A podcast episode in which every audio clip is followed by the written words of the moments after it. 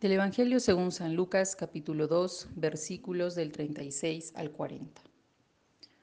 Había también una profetisa, Ana, hija de Fanuel, de la tribu de Aser, de edad avanzada, casada en su juventud.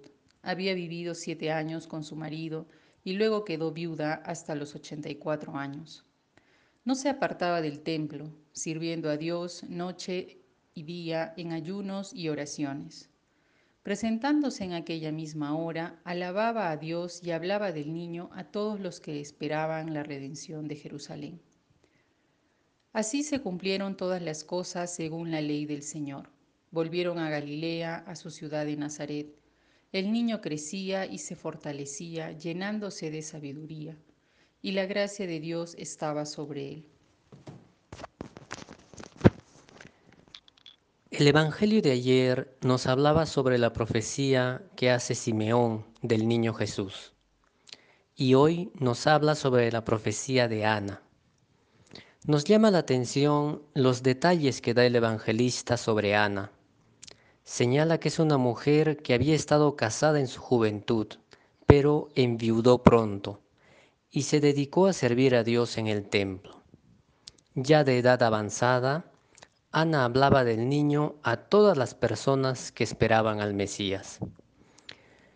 A primera vista, parece que la voz de Ana no tiene mucho valor en la sociedad machista de aquel entonces.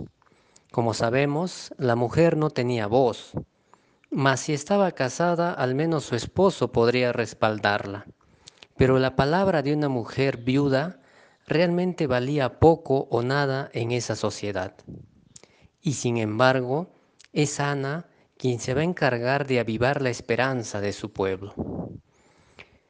Quizás muchas veces sentimos que nuestra opinión es insignificante para cambiar nuestro barrio, nuestra sociedad o nuestro país. Por cierto, un país cada vez más dependiente de intereses económicos. Pero Ana nos demuestra lo contrario.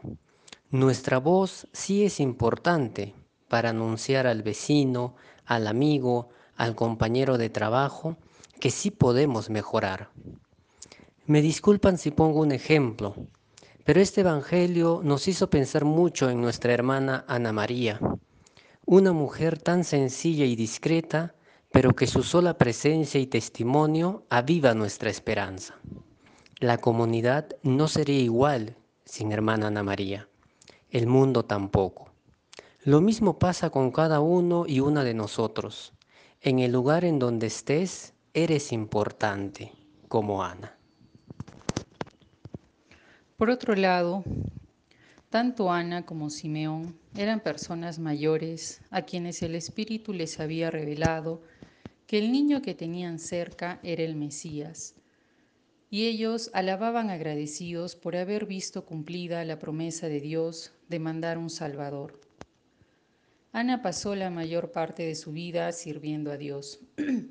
Imaginamos el testimonio de ella y que seguro fue visto por muchas personas, pero también por muchos jóvenes. En la lectura de Primera de Juan dice, Les escribo a ustedes, padres, porque conocéis al que es desde el principio. Les escribo jóvenes, porque sois fuertes y la palabra de Dios permanece en vosotros. La fe se ha ido transmitiendo de generación en generación por el testimonio de personas, ahora mayores, que los jóvenes han recibido y visto y que hoy son fuertes y la palabra de Dios permanece.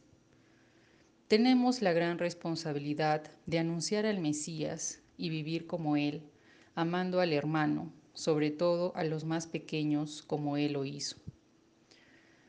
Hoy agradezcamos por todas las personas que han despertado en nosotros la fe y nos han ayudado en nuestro caminar, y seamos coherentes con lo que hemos recibido, sabiendo también que muchos podrán ver el amor de Dios en cómo vivimos día a día. No podemos también dejar de pensar en cómo el sistema en que vivimos descarta o ignora a las personas mayores. Lo hemos visto también en los hospitales, cuando se les posterga en su atención. Recordemos que las personas mayores son tan importantes como cualquier otra persona y debemos valorar sus enseñanzas, su sabiduría y todo lo que nos han dejado. Hoy más que nunca en estos momentos difíciles que nos ha tocado vivir a todos, que el contemplar a Jesús en nuestros hermanos reavive y fortalezca nuestra fe.